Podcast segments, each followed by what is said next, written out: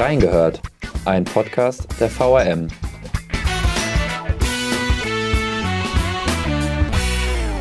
»15 Monate vorbei und noch immer keine Koalition in Wiesbaden. Woran das liegt und warum das Motto jetzt Kooperation statt Koalition heißt, wir haben reingehört. Herzlich willkommen, liebe Reingehört Hörerinnen und Hörer. Mein Name ist Dominik Theis und ja, ihr habt richtig gehört. 15 Monate wartet Wiesbaden schon auf klare Verhältnisse in der Stadtverordnetenversammlung. Zuletzt waren sich Vertreter von SPD, Grüne, Linkspartei und Volt eigentlich sicher, dass die Koalitionsverhandlungen auf der Zielgeraden seien. Doch dann platzte auf einmal die Nachricht herein, die Volt-Fraktion will doch keine Koalition, eher eine Kooperation und Wahrscheinlich denken sich jetzt auch viele, was ist denn überhaupt eine Kooperation und geht es überhaupt ohne eine Koalition? Ich habe mir zu Beginn meiner Recherche dieselben Fragen gestellt und habe mir für diese Folge einen echten Experten in Sachen Stadtpolitik eingeladen. Neben mir sitzt nämlich gerade Kurierchef Olaf Streubig, der einen ganz engen Kontakt zu den verantwortlichen Stadtpolitikern pflegt und mit dem wir heute mal mehr Licht ins Dunkle bringen wollen, was die Thematik mit den Koalitionsverhandlungen angeht. Herzlich willkommen bei uns, Herr Streubig. Ja, schönen Dank. Freue mich dabei zu sein. Ganz kurze Frage. Blicken Sie überhaupt gerade noch durch in den Verhandlungen um Koalition, Kooperation? Ja, das ist eine gute Frage. Ob ich durchblicke, ist gar nicht so entscheidend. Wichtiger ist, dass die Akteure äh, durchblicken und die haben zwischenzeitlich, glaube ich, ein, Stück weit den Überblick verloren. Zumindest in welcher Struktur man zusammenarbeiten will, war wohl nicht allen ganz klar. Die vier Partner sind gestartet mit dem Ziel, wir wollen eine Koalition bilden. Ähm, wir wollen einen Koalitionsvertrag aufsetzen, wir wollen inhaltliche Schnittmengen äh, genau definieren und ausloten, gemeinsame Ziele festlegen. Und während dieses Prozesses gab es dann plötzlich den, den Tritt auf die Bremse, ausgelöst von Volt, ähm, vom kleinsten Partner. Die haben dann gesagt, nee, wir wollen doch keine Koalition jetzt, uns ist äh, eine Kooperation lieber. Das hat die drei anderen Partner etwas brüskiert, irritiert, überrascht, äh, zumal das in einer sehr in einem sehr engen ähm, zeitlichen Ablauf war, dass eine Mitgliederversammlung von Volt gesagt hat, nee, wollen wir doch nicht. Dann haben die ihre Partner informiert und kurz danach die Öffentlichkeit. Und das hat dafür etwas Verwirrung und Irritation gesorgt und auch ein Stück weit Streit und ja, Vertrauensverlust, das nämlich schon so war von, von allen vier Partnern jetzt zurückgespiegelt. Aber alle beteuern auch, man sei jetzt wieder auf Kurs und wolle jetzt eben in dieser Kooperation die Zukunft gemeinsam gestalten und sind da alle ganz zuversichtlich. Aber ich stimme Ihnen zu, 15 äh, Monate sind eine sehr lange Zeit, bis da jetzt was ähm, auf den Weg gebracht wird. Ja, und bevor wir über diese Kooperation oder diese mögliche Kooperation sprechen, möchten wir noch ein bisschen in die Vergangenheit blicken und überhaupt schauen, was bisher überhaupt geschah. Fangen wir einfach mal bei der Ausgangslage an.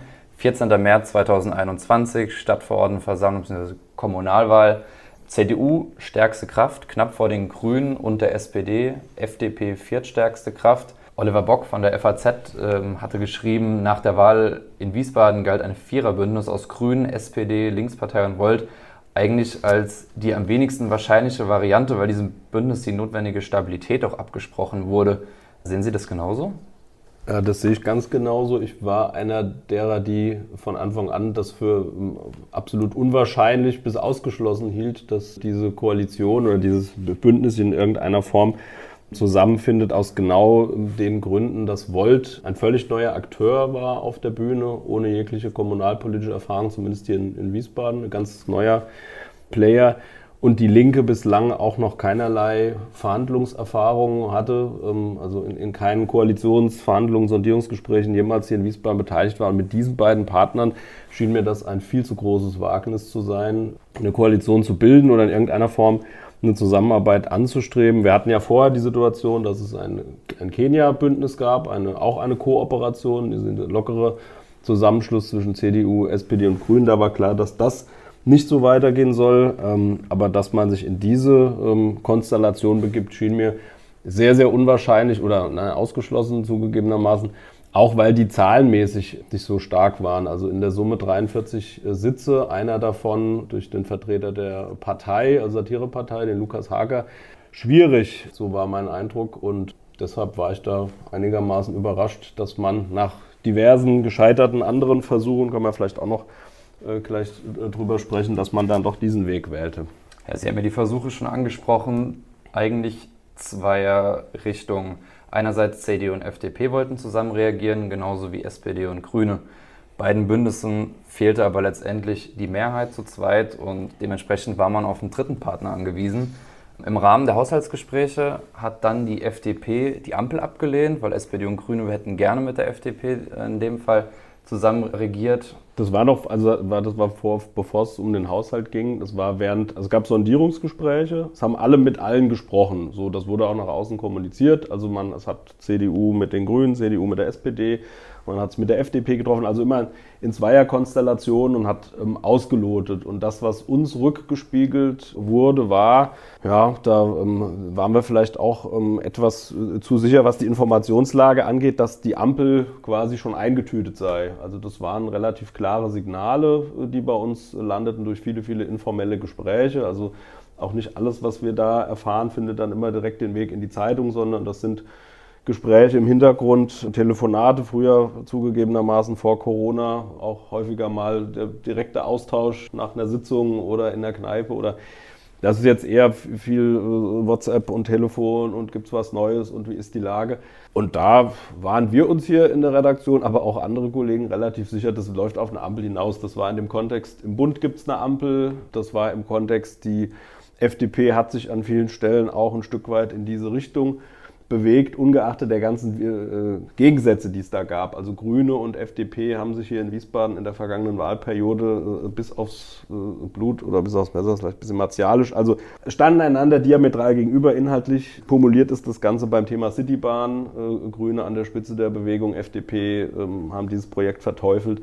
Und dass gerade beim Thema Verkehr Grüne und FDP zusammenkommen, haben auch viele vorher gesagt, das ist eher unwahrscheinlich, aber im Laufe dieser Sondierungsgespräche schien es dann so auf eine Ampel hinauszulaufen. Ja, und dann plötzlich äh, hat die FDP gesagt, nee, auf gar keinen Fall und wie, kommen, wie kommt er überhaupt drauf? Auch danach in der, in der ganzen Interpretation war so, gab es nie so eine deutliche Annäherung, wie das wahrgenommen wurde und wir waren da immer ganz weit auseinander und wir wollen auf jeden Fall was mit der CDU machen. Die CDU, das ist vielleicht noch ein ganz interessanter Randaspekt, ähm, wie entscheidend der ist, vermag ich jetzt nicht zu sagen, aber die CDU hat es, als es darum ging, den ehrenamtlichen Magistrat zu wählen, hat die CDU durch ein geschicktes Manöver dafür gesorgt, dass die FDP einen zusätzlichen ehrenamtlichen Magistratsvertreter stellen kann. Man kann das, oder ich habe das so interpretiert und auch geschrieben damals, so ein Stück weit sich die Loyalität der FDP gesichert durch diesen Move und die FDP ist dann ein Stück weit an die CDU gebunden. Jetzt nicht formal irgendwie fixiert, ihr müsst jetzt mit denen stimmen, aber das hat, glaube ich, diese beiden ähm, näher zusammengebracht und so kam es dann, dass CDU und FDP sagten, wir machen zusammen, kann ja gern die SPD mitmachen, dann machen wir Deutschland oder die Grünen, dann machen wir Jamaika. Wir beide auf jeden Fall zusammen. Und eine ähnliches, einen ähnlichen Treueschwur gab es zwischen Grünen und SPD, die gesagt haben, nur gemeinsam. Ich glaube, am Anfang war das auch so ein bisschen schwierig, weil auch zwischen den beiden Parteien nicht immer alles eitel äh, Sonnenschein war und es auch Konflikte gab in der Vergangenheit, dass man sich am Anfang noch so ein bisschen misstrauisch, äh, hoffentlich geht mir jetzt der andere nicht von der Fahne, also so nach dem Sinne, jetzt machen die Grünen vielleicht doch bei Jamaika mit und wir stehen hier im Regen aus SPD-Sicht oder andersrum. Aber die haben relativ schnell sich auch zueinander bekannt und ähm, dann gab es eben diese ja, quasi Patt-Situation, Rot-Grün da, Schwarz-Gelb da.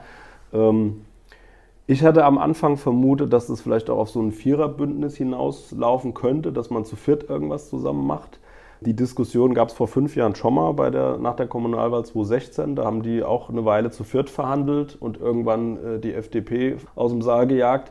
Die waren da ziemlich enttäuscht. Ich glaube, die haben es sogar damals ähm, aus der Zeitung erfahren, dass die anderen jetzt zu dritt was machen wollen. Also so ein Vierer-Ding birgt birgt immer das Risiko, drei könnten in dem Fall auch was machen ohne den vierten. Und dann ist es irgendwie schwierig, so ein stabiles Bündnis hinzukriegen. Mein, mein Bauchgefühl sagte irgendwie, die probieren jetzt was zu viert, bevor sie gar nichts hinkriegen. Und dann kam eben diese Geschichte mit Linke und Volt. Darauf angesprochen, wie kam es denn überhaupt dann dazu, dass dieses Viererbündnis auf einmal den Doppelhaushaltsplan auf den Weg gebracht hat für 2022 und 2023 und ja dann auch Ende vergangenen Jahres dann auch beschlossen hat. Wie kam es dazu? Ja, also es gibt natürlich schon äh, große Schnittmengen zwischen SPD und Linke und auch mit den Grünen ist man in vielen äh, Punkten äh, sich in vielen Punkten einig. Und auch Volt hat da relativ gut an einigen Stellen ähm, reingepasst, an anderen Stellen hat man da noch ausgelotet, wie man zusammenpasst. Und nachdem diese anderen, äh, ich sage jetzt mal Machtoptionen oder Mehrheitsoptionen ähm, eben nicht gegriffen haben, war die einzige Möglichkeit, was zu gestalten aus SPD und Grünen Sicht, äh, es mit diesen beiden zu probieren, zumindest mit denen in diese sogenannte Sondierung zuerst mal einzusteigen. Und dann haben die gesagt, wir machen jetzt noch kein festes Bündnis, wir legen uns da gar nicht fest. Wir gucken jetzt erstmal, dass der Haushalt verabschiedet werden muss. Da ist zeitlich Druck drauf, das muss jetzt irgendwann passieren. Wir versuchen das gemeinsam hinzukriegen. Und die haben sich quasi warm gelaufen, im Grunde schon von Anfang an. Da haben auch einige Kollegen gesagt, na, das läuft ja doch auf ein Linksbündnis hinaus selbsternannte GroKo, progressive Koalition, so haben die sich genannt. Die machen was zusammen, weil die bei verschiedenen ähm, Themen in der Stadtverordnetenversammlung vorher schon äh, Mehrheiten gebildet haben. Die haben gemeinsame Anträge aufgestellt, haben die gemeinsam verabschiedet, sind bei vielen Themen, haben die mit einer Stimme gesprochen und da konnte man schon rauslesen, dass das vielleicht doch in diese Richtung gehen könnte. Und als dann das Thema war, den Milliardenhaushalt äh, der Landeshauptstadt einzutüten und ähm, sich da dran zu setzen, haben viele gesagt, na, das kriegen die Linken ja äh, auf gar keinen Fall hin, irgendwie mit Geld umgehen und das wird irgendwie nach abenteuerlichen Prinzipien äh, da verteilt und wie wollen die das äh, kontrollieren und solide aufstellen. Und dann gab es, ich habe gerade nochmal geguckt, wann es war, am 22.11. in einer Pressekonferenz verkündet, das äh, haben die ganz gut äh, gemacht. Das hat sich kaum unterschieden von, dem, von der Pressekonferenz damals, als die Kenia-Kooperation äh, als sozial-ökologisch und sicher, das war der, der CDU-Part, jetzt hier ökologisch, sozial und digital äh, proklamiert, sich auf die Fahnen geschrieben haben und dann ähm, gemeinsam einen Haushalt aufgestellt haben. Ja, und so ähm, ist man dann an, aneinander gewachsen, hat das einigermaßen unfallfrei ähm, hinbekommen und Jetzt ist eben die Frage, was, wie, wie, geht man danach miteinander um und geht es jetzt in ein festes Bündnis? Und dann kam irgendwann die Info, wir starten jetzt in Koalitionsverhandlungen. Genau, das war ja im Februar und dann wurde ja auch der Fahrplan ausgerufen. Wir wollen bis Ostern, spätestens bis zu den Sommerferien, einen Koalitionsvertrag stehen haben. Dazu wird es ja bekanntlicherweise nicht kommen. Eine Sache, die die Verhandlungen in Stocken gebracht haben, waren die Missbrauchsvorwürfe gegen Vertreter der hessischen bzw. der Wiesbadener Linkspartei. Können Sie ganz kurz dazu was sagen, was da im Raum steht, beziehungsweise warum es letztendlich da zu einem Stopp der Koalitionsverhandlungen kurzfristig geführt hat? Weil mhm. danach wurden Sie ja auch wieder aufgenommen. Mhm. Also das ist, glaube ich, ein, ein sendungsfüllendes äh, Thema oder kann man zwei Sondersendungen machen. Es ist auch ziemlich verworren, die ganze Geschichte. Ich versuche mal jetzt so ganz grob den Bezugspunkt zu, dem, zu Wiesbaden oder zu den, zu den Koalitionsverhandlungen beziehungsweise zur Fraktion der Linken hier im Rathaus zu ziehen. Also es gibt verschiedene Stränge, die teilweise ehemalige Vorsitzende der Kreispartei betreffen. Ähm, ehemaliger Bundestagskandidat wird er immer genannt, aber auch ein Stadtverordneter in Wiesbaden, dem gegenüber Vorwürfe da ähm, vorgebracht wurden bezüglich Sexismus und auch andere Vorwürfe. Ausgangspunkt war ein Artikel im Spiegel, den viele sicher gelesen haben, in dem ja, sehr drastische Vorwürfe ähm, erhoben wurden. Wir haben uns das angeschaut, wir haben das rezipiert, haben da ähm, teilweise natürlich auch dann aufgrund dieser, ähm, dieser Berichterstattung das aufgreifen müssen, haben äh, versucht, anders als der Spiegel, da keine identifizierende Berichterstattung zu machen. Also im Spiegel waren ja ex expressis verbis äh, Namen genannt und Akteure klar zuzuordnen. Unschuldsvermutung äh, wurde da irgendwie völlig außer Acht gelassen und sehr starke Vorwürfe ähm, platziert. Ob da beide Seiten gleichermaßen gehört wurden, be bezweifle ich. Aber das ist jetzt meine Bewertung dessen. Es ist aber auch nicht meine Aufgabe, ein anderes Medium zu bewerten. Ein paar Wochen später gab es dann äh, quasi die in Anführungszeichen Gegenseite ähm, oder ohne Anführungszeichen Gegenseite, die Süddeutsche und äh, T-Online hat dann den den Fall oder diesen Komplex, es ist kein einer Fall, es sind viele Fälle, aus einer anderen Perspektive ähm, berichtet, mit einer ganz anderen Wertung drin, auch äh, sehr eindeutig äh, quasi positionbezogen. Und unser Anspruch ist es, und der sollte der, Anspruch, sollte der Anspruch jedes anderen Mediums auch sein, alle Seiten zu hören um, und dann entsprechend das, was an Fakten da ist, darzubieten. Und das war für uns zugegebenermaßen nicht so einfach klar zu identifizieren, was denn jetzt die Fakten sind. Also A sagt dies, B sagt das. Man muss aber aufpassen, dass man bei den Vorwürfen von A ähm, schaut, dass man die so darbietet oder, oder transportiert, dass es zum einen nicht identifizierend ist und dass zum anderen auch das, was wirklich zentral im Raum steht, da entsprechend in dem, in dem Artikel steht. Und ähm, wir haben sehr, sehr viele Hintergründe gehört, haben mit allen Seiten gesprochen, also wirklich mit allen Seiten, mit denen, die diese Vorwürfe ähm, erheben. Junge Frauen, ein, ein junger Mann, ähm, haben mit ähm, Vertretern aus dieser Gruppe äh, gesprochen, auch lange gesprochen, um zu bewerten, wie ticken die, was haben die erlebt, ähm, wie bewerten die das.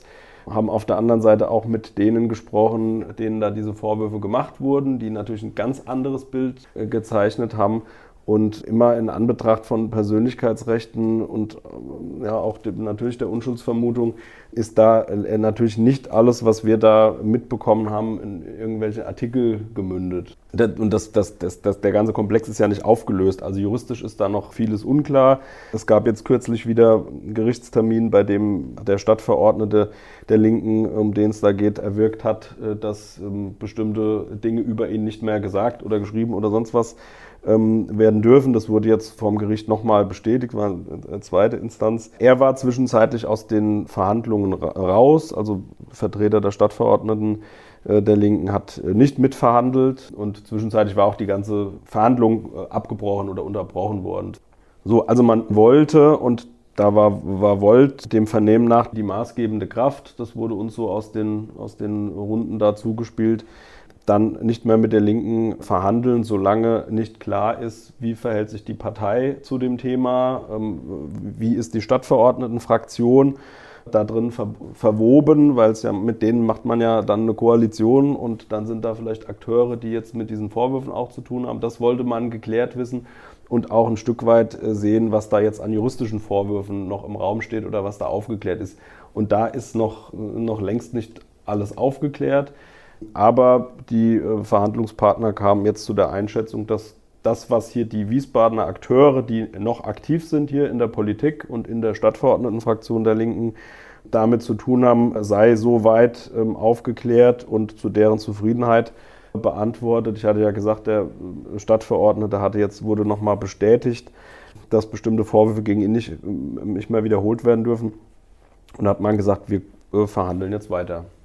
Aber das Thema Linke ist ein Riesenmoloch. Ähm, Großes und komplexes Thema letztendlich. Ne? Und wie Sie sagten, da kann ja. man eine ganze eigene Folge dazu machen. Und es strahlt aus auf Bundespolitik. Natürlich, Bundespolitik hat man ja auch gesehen, äh, gab ja auch personelle Konsequenzen. Hat in der Landespolitik ist es massiv eingeschlagen. Da gab es eine die stellvertretende Vorsitzende, die gesagt hat, ich, ich trete zurück, ich solidarisiere mich jetzt nicht mit denen, die da Opfer oder vermeintliche Opfer sind, sondern mit denen, die hier zu Tätern gemacht werden.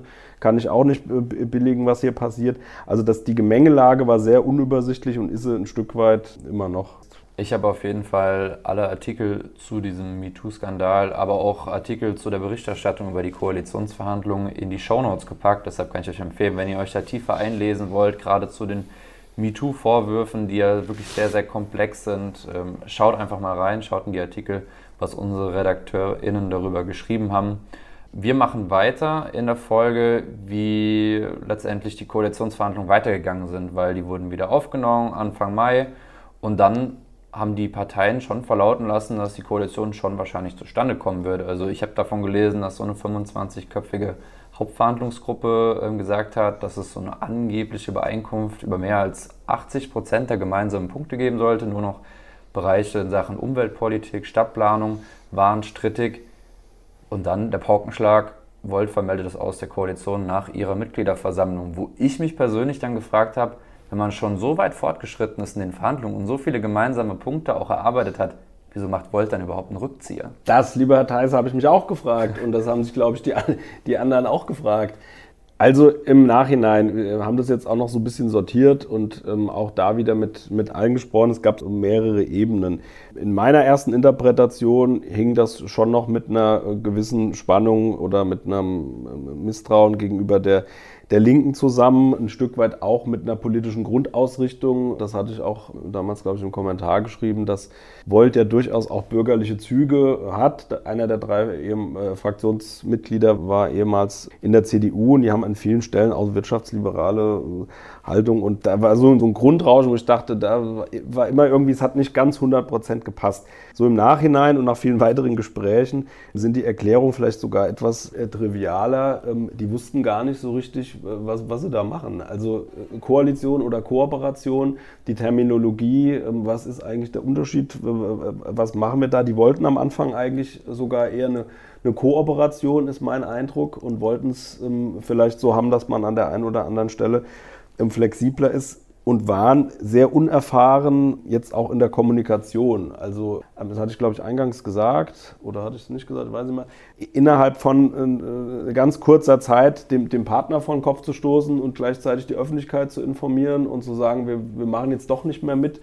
Die hatten überhaupt keine Ahnung, äh, was das für ein ja, Beben, kann man fast sagen, auslöst. Natürlich nur in dieser Rathausblase in der Öffentlichkeit, ja, Mediennachhall gab es auch, aber ich glaube, denen war das gar nicht so richtig bewusst, was, was da passiert. Die waren vielleicht auch ein Stück weit irritiert, ähm, dass während dieser Verhandlungen ähm, permanent Breitseiten von der Opposition kamen, FDP, CDU, vor allem CDU, hat ähm, da viel gefeuert. Vielleicht hat die das auch ein bisschen irritiert und ja, verängstigt, weiß ich nicht. Und in der Begründung und das hat mir auch ähm, ein Vertreter von Volt im Nachgang nochmal gesagt, waren die auch ziemlich sauer, äh, dass schon in der Zeitung stand, das Ding ist zu 80 Prozent fertig, weil man hatte sich äh, gemeinsam aufgesagt, Kommunikation, wenn wir durch sind.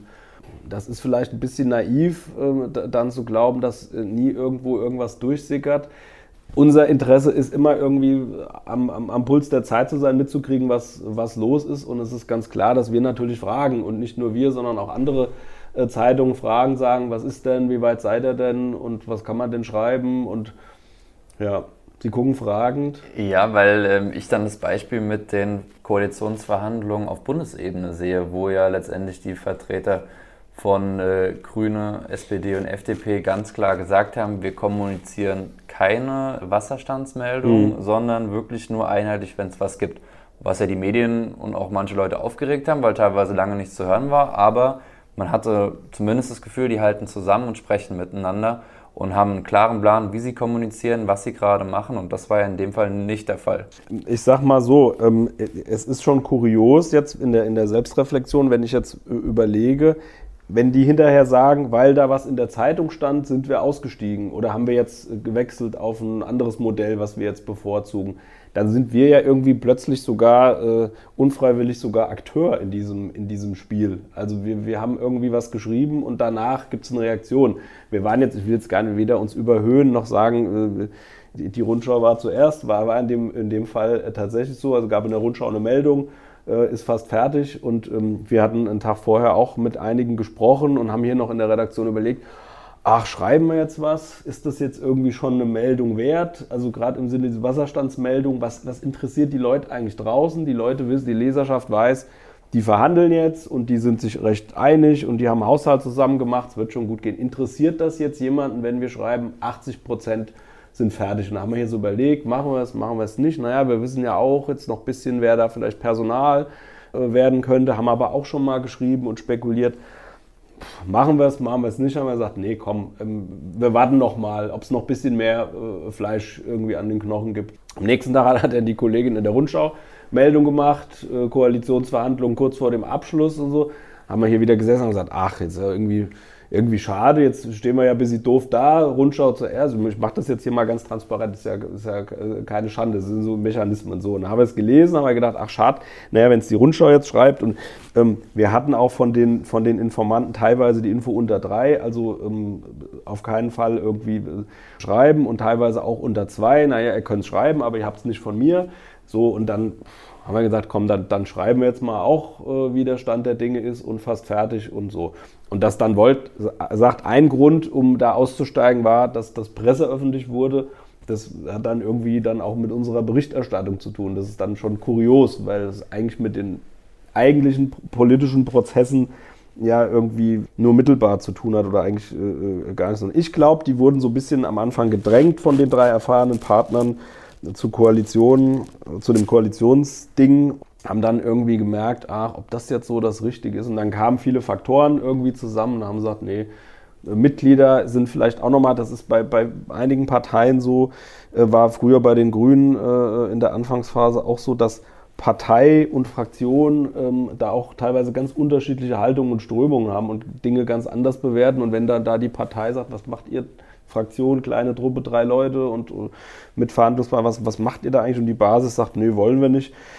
Dann ist das, ähm, und das passt so ein bisschen der Vergleich zu den Grünen in der Anfangsphase auch ja, neu auf dem Parkett und sich dann erstmal sortieren müssen. Die anderen sind nachsichtig also und, und, und äh, sind jetzt auch hegen keinen Groll. Das ist so mein, wir sagen vielleicht auch nochmal, wenn das jetzt ausgestrahlt wird, ist, ist Mittwoch, ne? wir sind jetzt äh, am Freitag, also wir zeichnen das am Freitag auf, sollte man vielleicht sagen, wenn jetzt am Montag oder am Dienstag irgendwie der große Durchbruch oder das große Scheitern kommt, weiß nicht, ob wir es dann in die Tonne treten oder noch senden können. Wir machen jetzt mal äh, transparent, äh, dass wir jetzt am, am Freitagnachmittag äh, unser Gespräch aufzeichnen, denn wer weiß, was, was noch kommt. Also in den letzten beiden Tagen, gestern Abend, Donnerstagabend, gab es einen langen Termin mit den vier ähm, Partnern. Das haben auch alle vier Partner mir ähm, bestätigt. Ich habe mit allen Vertretern von allen äh, vier Fraktionen bzw. Parteien ähm, heute nochmal ge äh, gesprochen und da ist vielleicht auch ein Stück weit natürlich nach außen symbolisch besonders betont, aber ähm, ich nehme es auch so authentisch wahr, kein Groll mehr jetzt, da sagen die, die wollt doof und die haben uns da ausgebremst und jetzt ist alles Schrott, sondern es ist sehr nach vorne gerichtet und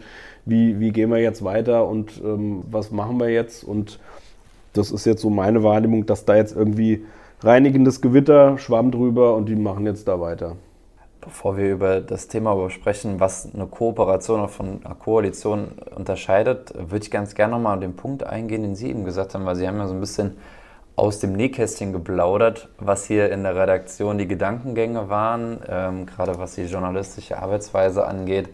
Vorhin haben Sie es auch ein bisschen angesprochen, WhatsApp-Nachrichten, Gespräche bei Essen. Sind das die wichtigsten Informationsquellen für einen Journalist bei so einer Koalitionsverhandlung hier?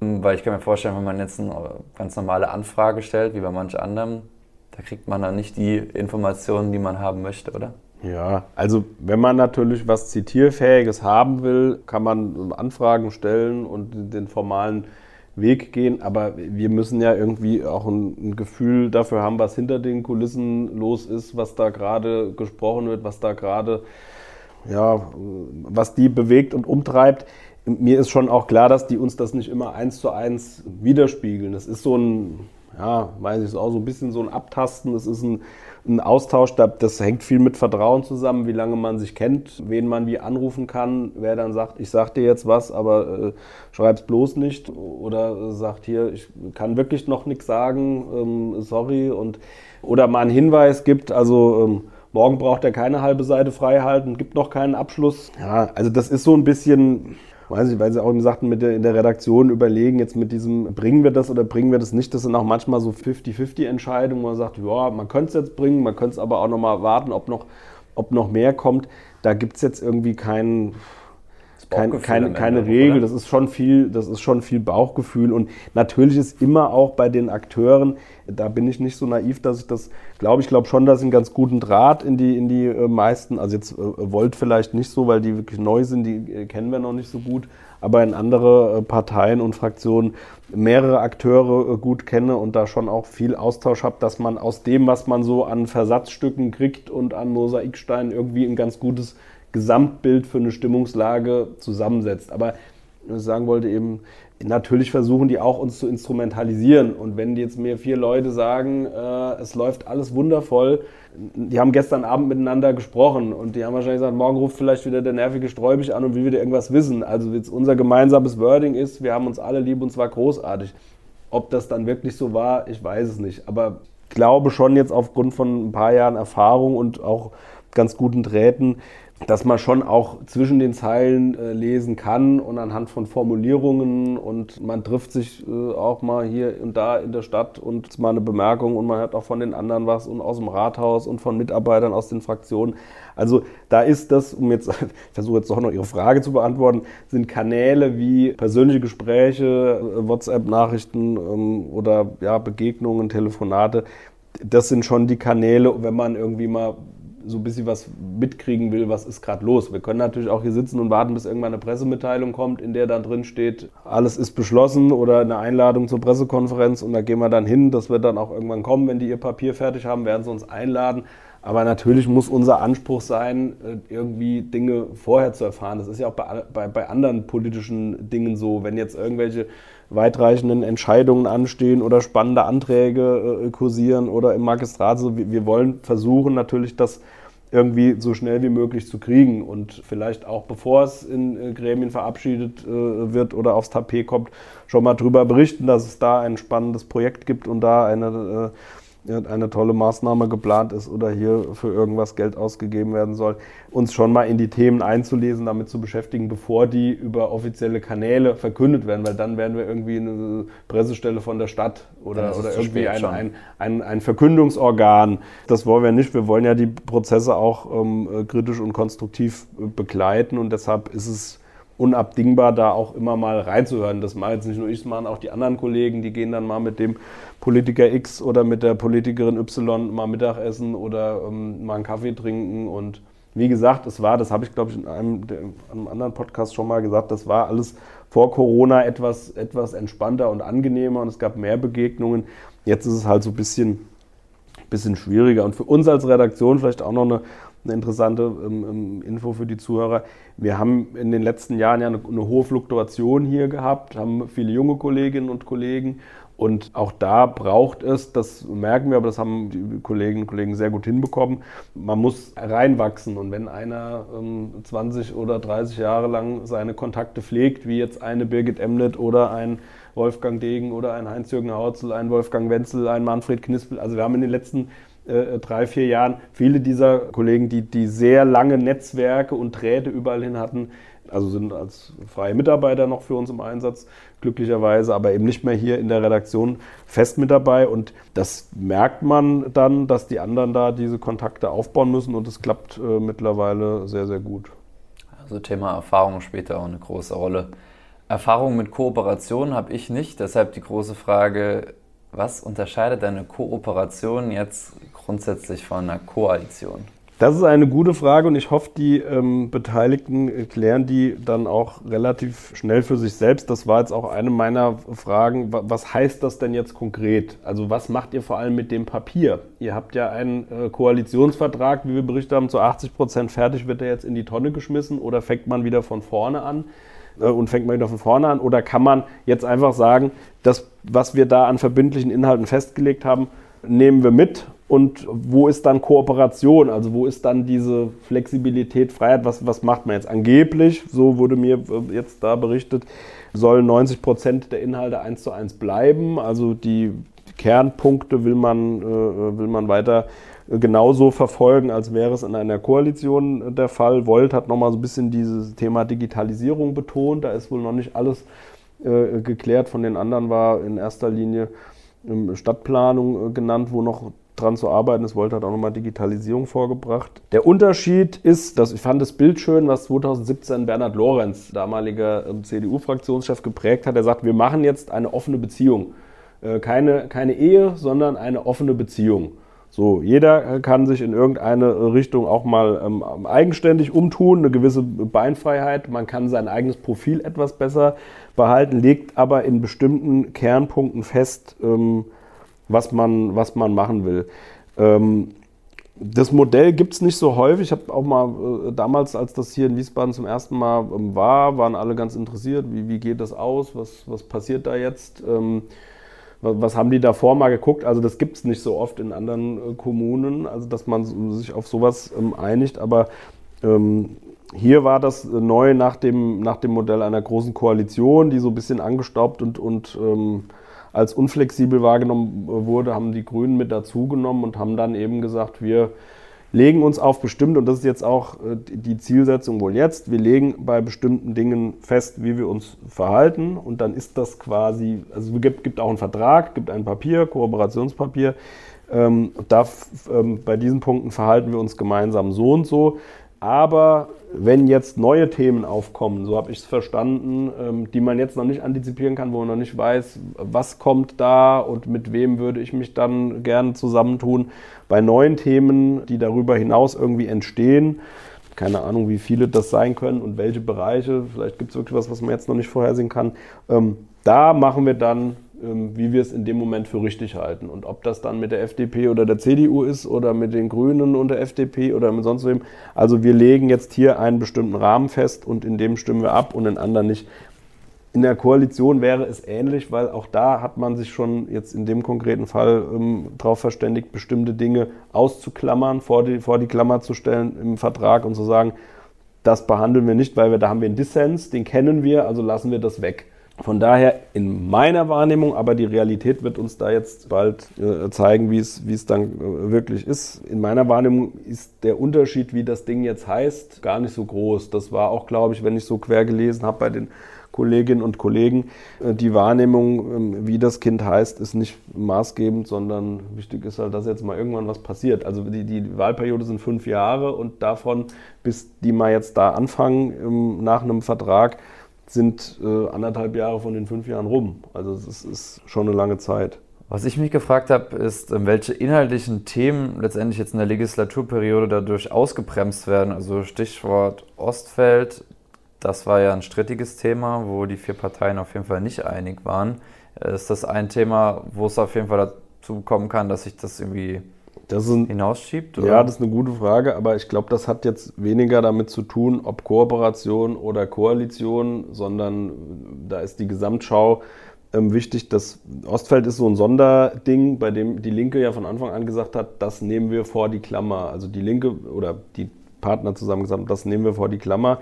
Ähm, darüber wird, das wird nicht Gegenstand des Koalitionsvertrages sein. Folglich wird es auch jetzt nicht Gegenstand des Kooperationsvertrages sein. Also es hat mit dem ähm, wird das Thema jetzt nicht ähm, ausbremsen. SPD und Grüne sind dafür, die Grünen mit Bauchschmerzen ähm, und nicht alle in der Partei, aber mehrheitlich dafür. Volt ähm, ist ähm, offen, also dem steht ihm aufgeschlossen gegenüber, hat aber jetzt auch nicht vorbehaltlos äh, Juhu geschrien. Und da die Linke nicht mitmacht, braucht das Bündnis beispielsweise die CDU. Und die haben jetzt gerade ähm, auf dem Parteitag vor ein paar Tagen verkündet, wir werden keine Mehrheitsbeschaffer sein für irgendwelche Großprojekte und damit kann nur das Ostfeld äh, gemeint gewesen sein. Von daher ist das, ist das super spannend, wie die sich dann verhalten werden, wie sich auch die Opposition da verhalten wird. Aber das ist jetzt keine zentrale Frage, ob Koalition oder Kooperation und ob das Projekt ausgebremst wird. So, das ähm, hat mit dem Thema jetzt nichts zu tun, ist aber insgesamt eines der ja, größten, wichtigsten und spannendsten Themen in den nächsten Monaten. Ja, die Frage, die sich da ja auftut, ist, ob diese Kooperation dann unbedingt schlechter sein muss als eine Koalition. Ich habe mal in einem Interview gelesen von unserer Zeitung, dass der Oberbürgermeister Mende gesagt hat, dass es, also er findet es wichtig, dass es verbindliche Konstellationen gibt, wie eine Koalition und eine Kooperation eher kritisch sieht. So wie Sie das jetzt aber geschildert haben, ist mein Empfinden, dass so eine Kooperation ja auch von Vorteil sein kann. Also wie schätzen Sie das ein? Eher Nachteil oder Vorteil so für den ja. Politik-Output in Wiesbaden? Wie gesagt, ich, ich glaube, die Frage habe ich eben schon zumindest versucht zu beantworten. Wie das Kind heißt, ist egal. Wenn man sich bestimmte Inhalte verbindlich äh, vornimmt und das wichtige Inhalte auch sind. Also ich kenne jetzt nicht die Inhalte deren äh, Vertrags, aber auch 2017, damals hat es übrigens auch fast ein Jahr gedauert, bis die Kooperation sich gefunden hatte, haben die auch in der Kooperation Dinge auf den Weg gebracht. Beteiligungskodex, Verkehrsthemen, ähm, in der Verwaltungsstruktur Dinge angepackt. Auch beim Thema Citybahn hat man sich in, einer, in dieser Kooperation damals gemeinsam verständigt, diese Citybahn mit voranzutreiben. Das ist dann am Ende so ein bisschen auseinandergebröselt, weil die CDU da ein Stück weit sich dann anders orientiert hat oder in Teilen der, der CDU dann plötzlich Skepsis gegenüber der Citybahn kam. Aber vom Grundsatz her würde ich jetzt, aber die These überprüfen wir dann in dreieinhalb Jahren äh, nochmal genau, würde ich jetzt sagen, die Kooperation muss vom Output her nicht geringer sein als eine Koalition. Ähm, das ist mein Verständnis und ich glaube, ähm, der OB, der ist ja schlau, der hat auch gesagt, verbindliche Konstellationen. Der hat nicht gesagt, Kooperation ist doof, es muss Koalition sein, er hat gesagt, es muss irgendwas Verbindliches sein. Und in der äh, Lesart ähm, kann man auch sagen, eine, Kooperation ist auch was Verbindliches, weil man ja gemeinsam irgendwie was, also so wird er das heute wahrscheinlich sagen, wir sagen, ja, ich habe ja gesagt verbindlich und Kooperation ist ja auch ganz gut, ist ja auch irgendwie verbindlich. Der macht natürlich jetzt auch ein Stück weit Druck oder ich erwarte, dass der Oberbürgermeister da ein Stück weit Druck macht, dass, weil seine Partei ja da auch beteiligt ist, da kann er zumindest konkret einwirken, aber auch auf die anderen Parteien, dass sich da jetzt ähm, allmählich mal was tut aufgrund dieses dieses Zeitverlaufs. Und er ist noch in, äh, in Persona aktuell Stadtplanungsdezernent für den verstorbenen Hans-Martin Kessler. Das Dezernat war vakant. Das belegt der OB jetzt äh, mit. Das ist auch kein Zustand. Also da, das, da muss ein, ein hauptamtlicher Dezernent, der sich äh, um dieses wichtige Thema, um dieses wichtige Ressort Stadtplanung kümmert, hin. Und ich glaube, so gern er das auch macht und sagt, es macht ihm Spaß und er findet sich da in die Themen ein, da muss jetzt jemand hin. Und deshalb wäre es schon gut, aus diesem Grund, aber aus anderen, dass da jetzt mal das vorangeht. Ja, Dezernat haben Sie eben angesprochen. Ähm, was bedeutet denn diese Kooperation für die Besetzung der Dezernate? Denn 2023, also im kommenden Jahr, müssen die neu gewählt bzw. bestätigt werden. Ähm, Gibt es da schon irgendwelche Informationen, wie sich das darauf auswirkt? Weil letztendlich auf die wichtigsten Dezernate sind die Parteien ja scharf. Ja, also auch das haben wir letzte Woche oder vorletzte Woche ähm, schon mal geschrieben, wie, wie wir vermuten, wie sich das Tableau da aufstellt. Ich glaube, bei den, bei den Grünen ist so ein Stück weit, ja, ich will sagen, der Druck am größten, aber die haben schon jetzt Interesse, ähm, ein weiteres Dezernat zu übernehmen. Also in dieser Viererkonstellation die stärkste Kraft, zweitstärkste Kraft nach der CDU. Also haben vom Proports her steht denen jetzt ein, ein Dezernat, ein hauptamtliches zu. Da mutmaßen wir, dass Christiane Hinninger das macht. Die Stadtplanung, wie eben schon gesagt, ist vakant. Ob die SPD das abgibt an die Grünen, wird wohl gerade heftig gerungen hinter den Kulissen. Die Grünen haben wohl auch Interesse an dem Wirtschaftsdezernat. Also vielleicht mal zur Erklärung, den Zuschnitt, wer jetzt was macht, den macht der Oberbürgermeister. Also der kann das im Grunde, also nach hessischer Gemeindeordnung, nach, nach seinem ja, Gusto ist nicht realistisch, aber der kann zuteilen und kann sagen, der Dezernent macht das und der kriegt noch das dazu und dann gehen noch die Friedhöfe dahin und das Sportamt dahin und der kann das zuteilen. Es gibt, ich habe mit ihm letztens immer gerade drüber gesprochen, es gibt keine Standardverteilung. Also, dass man immer sagt, wenn einer das Wirtschaftsdezernat hat, hat der auch noch die Kämmerei und wenn einer Gesundheit macht, dann macht er auch noch weiß ich nicht, Ordnungsamt dazu. Das, das gibt es nicht. Also es ist in jeder Kommune ähm, anders. Und das ist Gegenstand dann der Verhandlungen. Die sagen zwar jetzt alle, wir reden nur über Inhalte und nicht über Personal, ähm, aber das halte ich für etwas idealtypisch. Ich glaube schon, dass immer das Personal auch mitgedacht wird. Und da wird man jetzt eben drüber reden. Sie haben es angesprochen, nächstes Jahr ähm, laufen ähm, Dezernenten aus, unter anderem der Oliver Franz, der CDU-Dezernent. Es wäre durchaus auch denkbar gewesen, auch da gibt es Beispiele in der Vergangenheit, dass man sagt, die CDU ist die stärkste Kraft in Wiesbaden, wir lassen der CDU einen hauptamtlichen, ein hauptamtliches Magistratsmitglied. Da gibt es Beispiele in der Vergangenheit, aber in Anbetracht des Miteinanders, das die CDU sehr heftig auch kritisiert, sehr, ja, auch wie ich finde, ähm, polemisch an vielen Stellen. Das gehört zu einer Opposition ähm, auch dazu. Ich war jetzt ähm, zugegebenermaßen länger nicht in, in der Stadtverordnetenversammlung, aber die Kollegen Domes, Solter, äh, Luster berichten auch, äh, dass es da schon vom Ton her scharf ist und man äh, kriegt es ja auch anhand der Pressemitteilungen mit, dass da teilweise sehr, sehr scharf geschossen wird. Und deshalb halte ich es für, für unwahrscheinlich oder ausgeschlossen, dass man der CDU irgendwas anbietet und sagt, ihr, dürft noch irgendwie einen Dezernenten stellen. Das, das wird nicht passieren. Franz läuft aus und dann wird Frau Hinninger mutmaßlich Bürgermeisterin und das dann frei werdende Dezernat wäre dann vom, von den Zahlen her, vom Proporz her der Linken zuzusprechen. Und die haben ja auch schon im Hintergrund anklingen lassen, dass man da gerne eine Frau hätte, aber in jedem Fall europaweit ausschreiben will und sich nicht den üblichen äh, oder den, der, der, Praxis der letzten Jahre, dass verdiente Parteipolitiker aus der Stadt da in diese Posten kommen, sondern die Linke will das, will das dann anders machen. Ähm, so hört man. Sind wir mal gespannt. Also das ist jetzt so meine Mutmaßung, ähm, die, dass vakante Stadtplanungsdezernat oder die vakante Stelle werden die Grünen dann demnächst ausfüllen und im nächsten Jahr, wenn Herr Franz ausscheidet, wird dann die Linke entsprechend ein Mandat, einen, einen Magistratsposten stellen. Sehr spannend, was Mende dann auch macht, ähm, wie er das zuschneidet. Die Parteien werden ihm dann natürlich was vorschlagen und sagen, so und so hätten wir es gerne.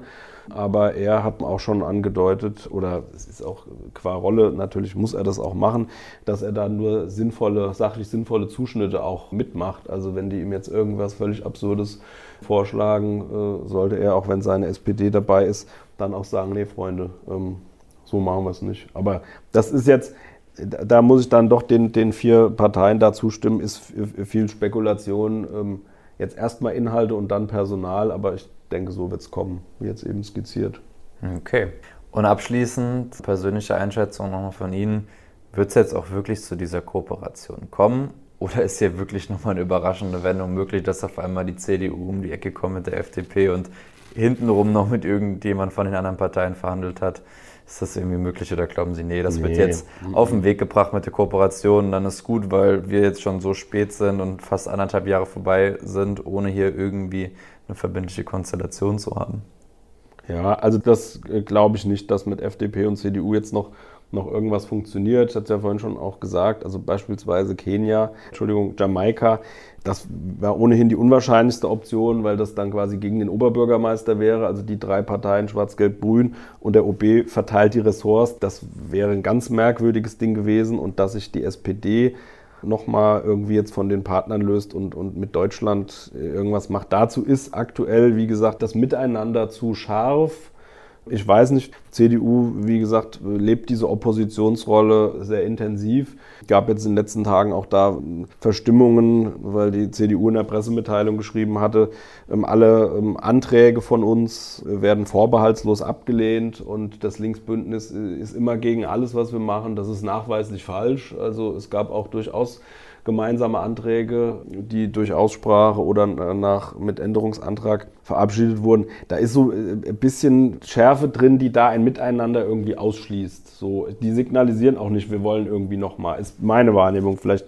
äh, liege ich da auch falsch. Im Gegenzug sagen sie auch, wir sind offen für Gespräche. Also es ist so ein bisschen, ein bisschen Widerspruch. Und ja, also ich glaube, das wird jetzt, wie gesagt, bei den Grünen ist der Druck groß. Die wollen gerne den zweiten Dezernatsposten stellen. Auch die SPD äh, will da gerne Planungssicherheit haben. Die müssen natürlich in der Kooperation jetzt auch sich gemeinsam verständigen. Wählen wir dann gemeinsam die Dezernenten oder sagen sie, Teil der Kooperation ist diese Dezernentenwahl irgendwie? Aber das wäre absurd. Also die müssen auch diese Personalentscheidungen dann gemeinsam mittragen und müssen erstmal die Architektur ihrer Kooperation klären. Nach welchem Modus oder wann und, äh, verhalten wir uns unterschiedlich? Das muss geklärt werden und dann das Personal aufgestellt werden. Aber ich glaube, dass die jetzt nochmal also das wäre ja ein, eine Katastrophe für alle vier. Ähm, jetzt, wenn das jetzt noch auch scheitert, also wir machen Koalition, juhu, nein, stopp, wir unterbrechen. Mit der Linken wissen wir noch nicht, okay, wir machen doch weiter. Nee, stopp, wollt, will nicht, wir machen jetzt nur Kooperation. Also wenn die jetzt nochmal sagen, wird alles nichts und alles auf Null, das, boah, das wäre also für alle ähm, sehr, sehr, von diesen Vieren sehr, sehr schädlich, für die Opposition natürlich ähm, natürlich wunderbar. Wie schnell das jetzt geht, weiß ich nicht. Ziel ist irgendwie Ende Juni. Es gibt jetzt wieder Feiertage und dann sind schon Leute in Ferien und so. Keine Ahnung, wie, wie, wie schnell das geht, aber wie, wie, bereits gesagt, es wäre ganz gut, wenn es, wenn es jetzt irgendwie schnell ginge. Dann sind wir mal gespannt, wie lange es noch bis zu einer Einigung dauert. Wir werden die Geschehnisse auf jeden Fall weiter verfolgen und darüber berichten. Ich darf mich auf jeden Fall bei Ihnen, Herr Streuk, bedanken. Ich glaube, wir haben hier heute deutlich mehr Licht ins Dunkel bringen können auf jeden Fall spannende Insights, wie Sie an die ganzen Hintergrundinformationen gekommen sind. Und ähm, apropos Insights, nächste Woche werden wir bei Reingehört über die Hintergründe zu den Missbrauchsvorwürfen um den ehemaligen Jugendtrainer Sven B. sprechen. Vor wenigen Tagen wurde da nämlich Anklage erhoben mit wirklich erschütternden Details. Was dem Angeklagten genau vorgeworfen wird, erzählt uns nächste Woche Tobias Goldbrunner, der den Fall seit Aufkommen der Vorwürfe für die VRM begleitet. Also reinhören wird sich wieder lohnen. Ich wünsche euch auf jeden Fall eine gute Woche und bis zum nächsten Mal. Auch von mir alles Gute. Tschüss.